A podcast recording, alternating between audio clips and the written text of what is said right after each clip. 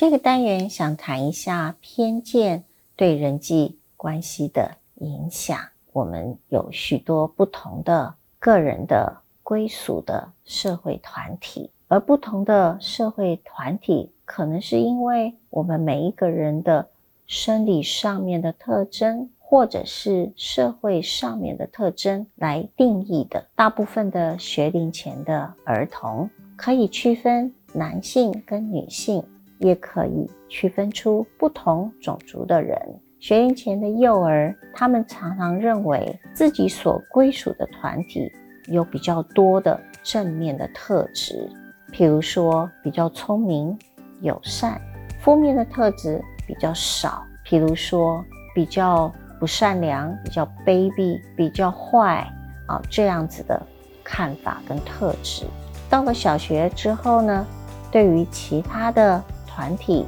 的负面的看法就形成的比较的缓慢一点。但是大部分的学龄儿童都开始将种族视为一种自然的类型，也就是在生理和行为上面。彼此相似的人，共同决定了他所归属的群体。在这段时间当中，对于性别以及个人的种族背景的偏见，也会渐渐的比较少一点。但这并不代表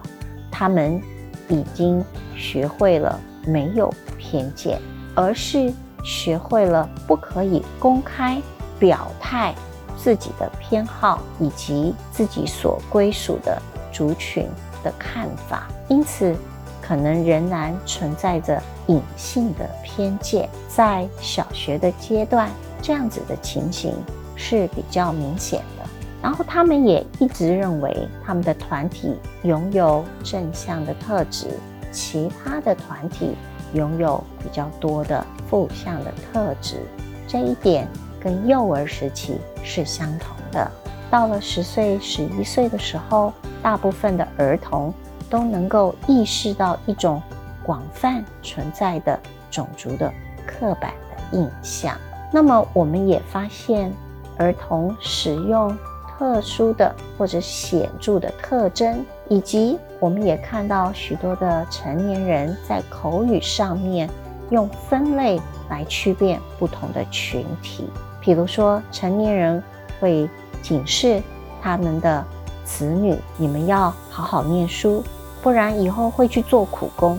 那这样的情语也在口语上面就将不同的种族或是团体做了分类。譬如他们在学校当中遇到不同种族背景的同学，例如白种人或者是非洲人。或者是男生，或者是女生，对于这样子的同学所遇到的同伴的显著特征进行分类，在小学的阶段也非常的明显，并且持续到成人。如何消除偏见呢？我们认为，在儿童时期就应该来进行。一般而言。儿童并不会拒绝，或者是不愿意跟其他群体的其他儿童来互动，但是对彼此的互动也希望有合适的机会以及互动的方式。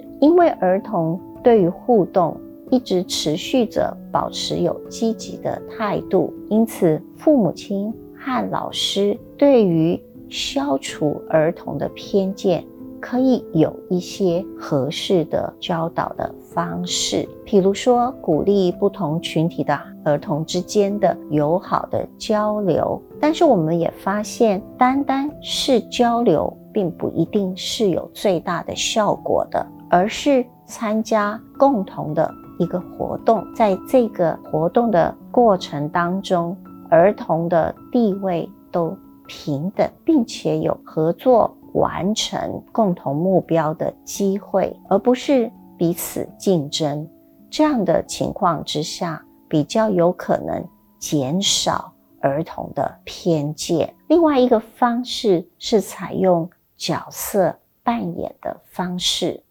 让儿童想象，由于不同的种族背景或者是性别等因素，而会受到一些不平等的待遇，譬如说被口头侮辱，或者是不允许参加某些特定的活动的时候那样的感受。那当然也有可能在早一点的年代中，性别的偏见是比较明显的，也曾经有过因为是女生而无法念书，要提早帮忙家计，让家中的男生念书的这样子的一种被剥夺受教育机会的性别的差别待遇。当我们让儿童去做不同的角色扮演，尝试想象另外一个族群的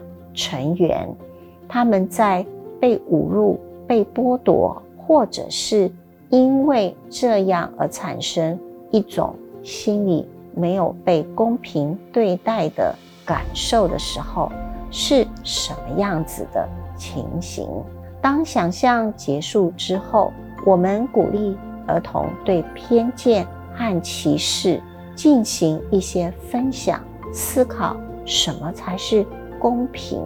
在这种情况之下应该做什么？这样子的一个活动的经验里头，儿童能够逐渐的了解到每一个人的背景、生理的、社会的特殊的条件是不相同的，每一个人的经验当中。都可以拥有不同的面相，但是彼此之间都应该是互相尊重，而且是公平一致的对待。那每一个人的经验当中所拥有的技能跟价值观念，都可以对彼此合作的过程当中有特定的贡献。这样子的活动对于消除。或者是减少儿童期的偏见，有非常重要的贡献跟影响。我们也知道，偏见其实是在儿童时期，如果能够减少或消除，对于成人的时候，我们的偏见就会有很正面的影响。然而，到了成人时期，我们仍然是可以使用上述的这样的方式。用共同参加活动、合作完成目标，或者是用角色扮演的方式来体验其他人可能的经验，这样的方式对于减少成人期的偏见也是有非常重要的意义的。